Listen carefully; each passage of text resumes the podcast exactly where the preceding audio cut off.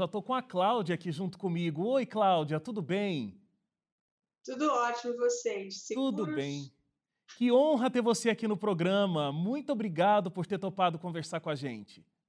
Não, muito bom, adorei o convite. Um prazer muito grande, de verdade. Ô, Cláudia, olha, são 14 livros escritos né, sobre inclusão em diferentes idiomas, inclusive, né, várias versões. É, você fundou essa instituição, o Escola de Gente, é, que já passou aí por 19 países também. É, são 18 anos desse projeto, né? Começou em 2002. 2002. Quando você começou, e a gente até vai contar um pouco dessa história de como tudo começou, você imaginava que chegaria tão longe? Já começou pensando que atingiria tanta gente? Bom, eu sou de natureza ousada e ambiciosa, mas eu não tinha ideia do, do que era essa trajetória. Eu acho que quando a gente se dedica a uma causa e quer institucionalizar essa causa, né?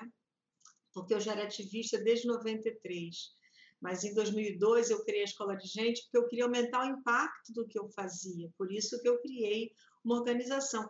Mas eu só queria aumentar o impacto e eu só queria formar jovens com uma mentalidade inclusiva e queria continuar fazendo com mais estrutura que eu já fazia, mas de modo algum, assim, é uma trajetória construída todo dia e quanto mais você faz, mais você quer fazer e, e aumentam aumentam as conquistas, aumentam os desafios, aumentam os problemas, aumentam as vitórias, você cresce por dentro, você envelhece por fora mas essa vida de ativista faz com que a gente se mantenha com uma chama interna que vibra, vibra, vibra, vibra sem parar. E se a gente não alimenta essa chama, ela queima a gente.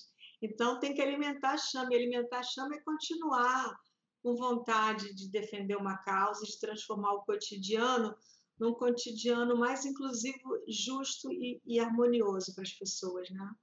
Bom, já ficou claro o quanto a inclusão mora dentro de você, né? Mora dentro do seu coração. E você dá o sangue por essa causa já há tantos anos.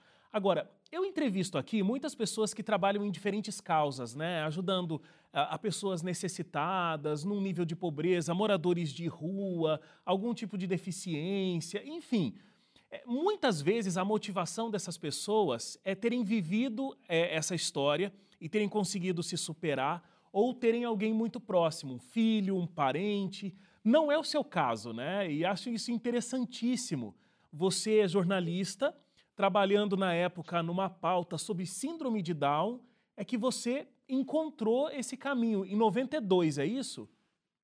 Exatamente. Eu, eu comecei é, essa busca, ela começou em 92. Na verdade, eu acho que a gente nasce com essa busca. As pessoas que são ativistas, é como se fosse uma característica da personalidade. Você pode não saber qual vai ser a sua causa, mas que você tem vontade de fazer uma transformação em alguma coisa que te incomoda e que você quer ir além de cuidar da sua família, da sua vida, do seu trabalho, isso já existe nas pessoas. Eu sou filha de um historiador, de uma geógrafa, muito militantes, muito ativistas, mas eu nunca vi encontrado a minha causa. Quer dizer, a minha primeira causa é a comunicação, né? Eu tenho uma, uma paixão pela comunicação e desde muito cedo que ser jornalista, fazia jornais de bairro com meu pai. Então a comunicação sempre foi a minha força como pessoa, né? E mas eu não sabia o que fazer com a comunicação para que ela virasse também uma causa em prol de outras pessoas. A inclusão me deu isso. Em 91, na verdade, eu era chefe de reportagem da revista Pais e Filhos e o meu filho mais velho, que na época tinha sete anos, ele chegou um dia em casa e falou: Mãe, nasceu irmão de um amiguinho meu da escola, e é uma, um bebezinho temporão, né? E queria que eu fosse lá visitar essa família. Eu falei: Mas filho, eu nem nem conheço a família do seu amigo. Ele falou, não, mas vai visitar. Queria que as mães ficassem amigas para depois ir para casa do amigo, etc e tal. Eu fui visitar, comprei uma lembrança. Quando eu cheguei na casa dessa mãe à noite, depois do trabalho, e que ela olhou para mim e eu falei que era jornalista e que era chefe de reportagem da Pais e Filhos, ela me segurou por aqui e falou: Cláudia, me ajuda. Meu filho tem síndrome de Down. Quem é esse bebê que chegou? Naquele tempo não tinha internet, não tinha livro no Brasil. Sim. Era uma mulher com recursos financeiros muito bons, ela poderia comprar o que ela quisesse. E quando ela me puxou por aqui e me pediu ajuda, ali nasceu assim ali nasceu a causa, porque se não tinha nada para ler, eu era jornalista, eu tinha que ser a ponte, não só para essa família, para todas as famílias. E comecei a sugerir a minha editora fazer uma reportagem sobre síndrome de Down, ela concordou e aí o meu mundo mudou, eu senti uma explosão de dentro para fora, porque eu tive uma sorte muito grande, Wagner. Eu encontrei em 1991, eu encontrei quatro pessoas adultas com síndrome de Down muito conscientes de que tinham síndrome de Down num tempo em que as pessoas com síndrome de Down não iam às ruas, as famílias nem tocavam no assunto, mas essas quatro pessoas estavam muito bem. E eu passei uma tarde com elas, Olha e foi só. nessa tarde que eu tive essa consciência. E a primeira pergunta que eu me fiz e que eu carrego até hoje é: como é viver com uma síndrome genética carregada de estigma, na sua fisionomia, carregada do estigma que você tem o intelecto que é de menor valor, numa sociedade que se pauta pelo valor do intelecto. Quer dizer, com essa distância enorme entre você ser, no olhar, perceber que você é desqualificado e daí ter que trabalhar, estudar, sobreviver, ter direitos, é, ter uma vida sexual, afetiva, votar e ser considerado útil para a sociedade, não um ônus. Essa pergunta tinha tudo a ver com comunicação, na verdade, porque um desses jovens, o Felipe Badim, ele falou para mim, Cláudia, a síndrome de Down mata, é como a AIDS. Naquele tempo até a AIDS matava, não tinha coquetel, não tinha nada. E eu falei, que isso, Felipe? A síndrome de Down não mata, a AIDS mata. Ele falou, mata sim, porque com síndrome de Down a gente quer se comunicar e não consegue. E esse é um ponto crucial, porque ainda hoje, se as pessoas com deficiência intelectual são ouvidas, não quer dizer que a gente valoriza a informação que elas têm para oferecer, porque se considera é uma informação de menor valor e que não contribuem para a sociedade. Então, o problema que eu detectei em 91, ele continua muito forte hoje, agravado ainda na pandemia, no mundo virtual. É isso que eu ia te perguntar. É, de 91 para cá, Gente, quanto tempo se passou? Você acha que a resposta ainda é a mesma? Você acha que a gente ainda não conseguiu crescer nesse aspecto da inclusão? Olha, na inclusão que eu defendo, não. Eu acho que a gente caminhou em direitos, em políticas, em leis, assim, muita coisa, mas a inclusão ela é uma postura diante da vida e ela é uma postura muito simples, né? É para responder a sua pergunta, eu vou fazer uma outra pergunta para você. O fato de nós estarmos é, no mundo virtual e nada ter acessibilidade comunicacional, ou quase nada, não ter libras, legenda, audiodescrição, isso, se, isso passa como uma coisa naturalizada quando é uma grande tragédia, uma grande exclusão, a maior talvez da história que pessoas com deficiência estejam enfrentando, é, não mudou, né? Assim, significa que o desejo de que pessoas com deficiência estejam fora do fluxo de informação de participação democrática, né? É, é, a, é a minha resposta para a sua pergunta. Eu acho que nós encontramos muitas formas assim de disfarçar o nosso desejo de discriminar pessoas que a gente não acha que devam estar perto da gente por uma razão ou por outra, né? Há algumas causas que as pessoas hoje já ficam envergonhadas de, de ir contra aquela causa. Então, você não chega para uma. Quer dizer, eu sei que tem gente que chega, mas ah, socialmente é muito forte você chegar para uma pessoa é, que, que tem uma raça, uma etnia chamada de negra, né? E que tem uma pele preta, e você chegar para ela e falar: aqui você não entra, fechei a porta na sua cara num prédio comercial, num elevador. Né? Isso já é algo que praticamente é inaceitável para 90% das pessoas. A gente imagina. É, bom, mas você faz isso com uma pessoa com deficiência no momento em que você lança um livro sem acessibilidade, no momento em que você veicula uma notícia repleta de palavras difíceis e que ninguém que é idoso, ninguém que tem deficiência intelectual, ninguém que está deprimido, é, tantas pessoas não vão entender aquilo e aquilo não é importante. Então, nós, embora tenhamos avançado nas políticas públicas, embora agora tenhamos, estejamos regredindo, quer dizer, não vamos regredir porque a nossa resistência é muito grande para não perder o que foi conquistado. Avançamos nas leis tremendamente, tivemos a assinatura da Convenção é, Internacional das Pessoas com Deficiência em 2006, que foi o primeiro tratado de direitos humanos que virou teve valor de Constituição no Brasil, depois teve a Lei Brasileira de Inclusão em 2015. Então, assim, nós estamos recheados de boas leis, consistentes leis, mas elas nem precisavam existir, porque a nossa Constituição, no artigo, nos princípios, eh, nos artigos fundamentais, nos artigos iniciais, ela já garante uma participação democrática inclusiva sem nenhum tipo de exclusão. Uhum. A gente hoje, assim, a própria palavra especial é um modo de você dizer que as pessoas com deficiência, no caso, são super-heroínas, elas estão acima de tudo, elas são especiais.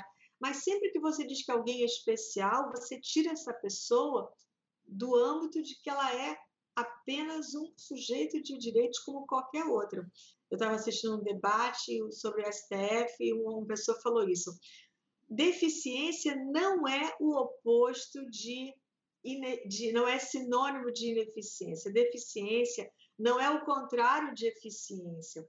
Porque quando as pessoas acham que deficiência é o contrário de eficiência, já fica com pena de usar a palavra deficiência porque acha que está ofendendo alguém. Exatamente. E necessariamente está faltando algo para aquela pessoa. E não falta nada, porque a, o nosso valor humano ele independe de quantos olhos, de quantos umbigos, de como é seu cérebro. Valor humano é alguma coisa que você nasce com ele porque é humano, é pessoa humana, e não há nada que você faça que vá acrescentar valor humano, nem vá tirar valor humano. A pessoa entra no, tem um acidente, fica num estado chamado de coma, sem nenhuma alteração cerebral, continua sendo gente, não vira uma girafa, não vira um móvel, porque o valor humano é imutável. Cláudia, me fala só rapidamente, eu acho que está bem claro, né? Mas o conceito é, que você criou já há quase 20 anos, aí, escola de gente, tem muito a ver com isso que eu coloquei, o valor do humano, para a gente entender o valor do humano? Perfeito, exatamente. Escola de gente quer dizer que eu sou uma seguidora incondicional de gente, ou seja, se você é gente, para ser gente, basta nascer de gente, né? É, se você é gente, você tem o mesmo valor humano e, e essa é a minha essa é a minha crença. É isso que eu não abro mão. Eu não abro mão de. Eu não quero escolher pessoas. Eu não quero separar pessoas. Todo mundo tem o mesmo valor humano. E então a escola de gente é como se fosse para mim no sentido de escola de Paulo Freire, escola de Lazar Segal, escola, uma escola no sentido de seguidora, né? Eu sigo gente. As pessoas como elas são me inspiram e, e, nesse contexto, eu tenho algo bem interessante que eu gosto de, de pensar e escrevi muito sobre isso, que é, além de serem infinitamente diferentes entre si, né? Nunca, o valor humano ele está nessa infinita diferença, né? Porque nunca nasceu nem nascerá, até onde a gente sabe, uma pessoa igual a outra.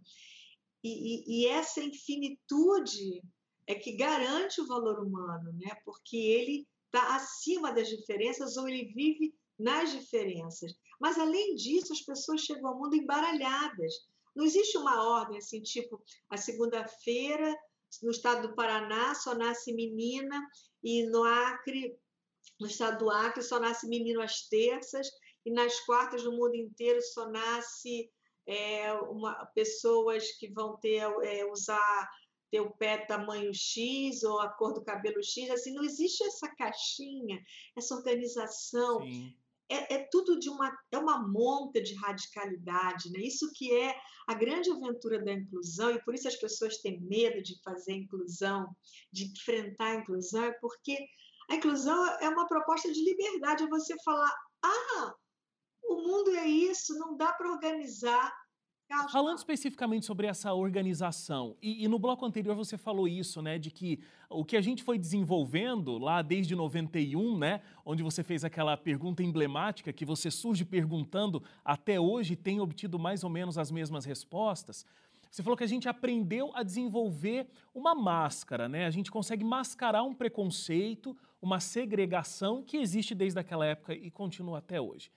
Agora, você acha que o quanto disso é de fato um preconceito? Eu não quero conviver com quem é diferente e eu consigo notar essa diferença de um mundo que é capitalista. Então, eu não tenho é, o produto para essa pessoa porque não é ela que paga a conta desse produto. Você citou, por exemplo, né, as comunicações e tudo mais. A gente viu é, uma entrevista sua, você falou uma coisa interessantíssima sobre educação e o livro. Então, eu já preciso, para abrir um livro, de duas mãos. Né? E aí, para eu conseguir trazer esse conceito é, que está presente lá no livro e poderia abrir portas para a educação, eu já preciso, obviamente, de duas mãos que eu consiga abrir o livro. Então, minha pergunta é: quanto disso é, de fato, um preconceito arraigado dentro da gente e quanto disso é simplesmente o fruto é, do capitalismo e a pessoa que vai, de fato, ser o público-alvo consumidor daquela tecnologia, aquele produto, enfim? Olha, eu acho que o capitalismo, ele, ele sem dúvida, ele acirra todas as dificuldades e ele, e ele causa mais dano, causa mais dor e causa mais exclusão e mais pobreza. Ele é, é um detonador, mas o processo, ele independe do, do sistema, é, de qual sistema a gente está, de sistema social, político, econômico porque você vê em outras sociedades, é, você vê a mesma dificuldade com pessoas com deficiência. O que varia é talvez o tamanho da exclusão ou quanto ela está organizada.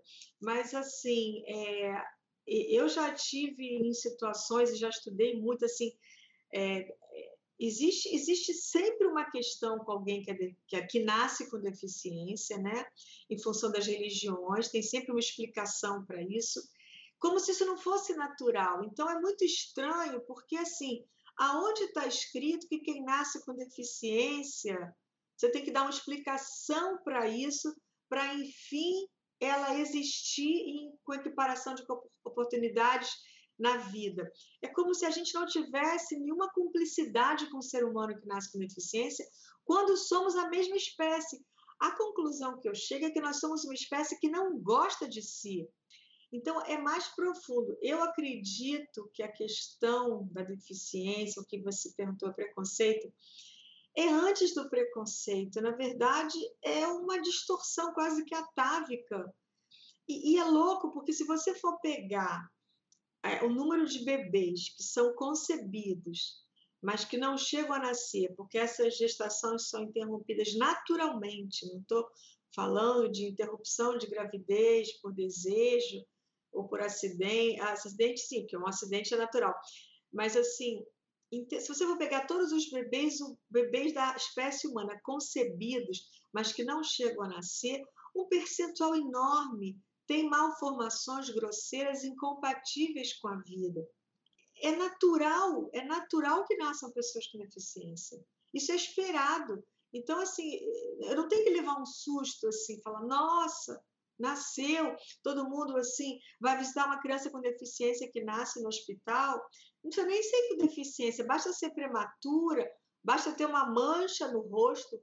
As visitas que vão visitar essa família já não sabem o que perguntar. Ô, Cláudia, você fez um trabalho ao longo de todos esses anos lidando com inclusão muito intelectual, inclusive. Lançou livros, né? faz palestras é, em diversos países falando sobre esse assunto. Repito, de um modo muito intelectual. É, mas você me contou né, que achou a sua causa e me contou como achou essa causa. Como é que vive uma emoção por conta dessa causa dentro de você? Quando é que você se emociona? Quando é que você olha e se sente feliz, emocionada, revigorada para desenvolver esse trabalho? Que ação que cala esse sentimento dentro de você? Pergunta linda, Wagner. Muito obrigada. É, eu, eu busco isso para viver eu geralmente eu tenho essa emoção quando eu estou trabalhando no campo, né? Porque eu gosto muito de trabalhar, de fazer oficinas, de estar junto das pessoas em qualquer região do mundo, na floresta, numa cidade grande. de estar tá, de tá observando. Então, isso me emociona muito. E eu me emociono quando eu percebo que eu tenho abertura para entender alguma coisa que eu não entendi. E eu me emociono quando alguém, quando eu vejo que eu erro, e eu erro muito ainda, e aí isso me diz que eu estou viva, né? E que eu posso continuar nativa, porque e que eu sou útil. É, na pandemia, a escola de gente se perguntou muito, e eu me perguntei muito, qual é o nosso papel? O que, que só a gente vai poder fazer, vai ter coragem para fazer na pandemia? E aí nós desenvolvemos um projeto chamado informação acessível também é linha de frente, né? Que é um pouco disso que eu te falei. E acabou que criamos uma gambiarra tecnológica e realizamos a primeira live totalmente acessível da internet, no mínimo brasileira. Mas a sua pergunta é muito importante porque me dá a possibilidade de falar que o fato de eu ser uma militante e de eu pensar nisso o tempo todo não quer dizer que na prática eu consiga ser coerente todo dia. Não. Às vezes eu erro, às vezes eu falo coisas que eu vejo saindo da minha boca, uma coisa que enquanto sai eu acho feia, enquanto sai eu acho não inclusiva. E naquele momento eu me emociono porque eu falo, tô lúcida, tô atenta e tô querendo, tô querendo não errar.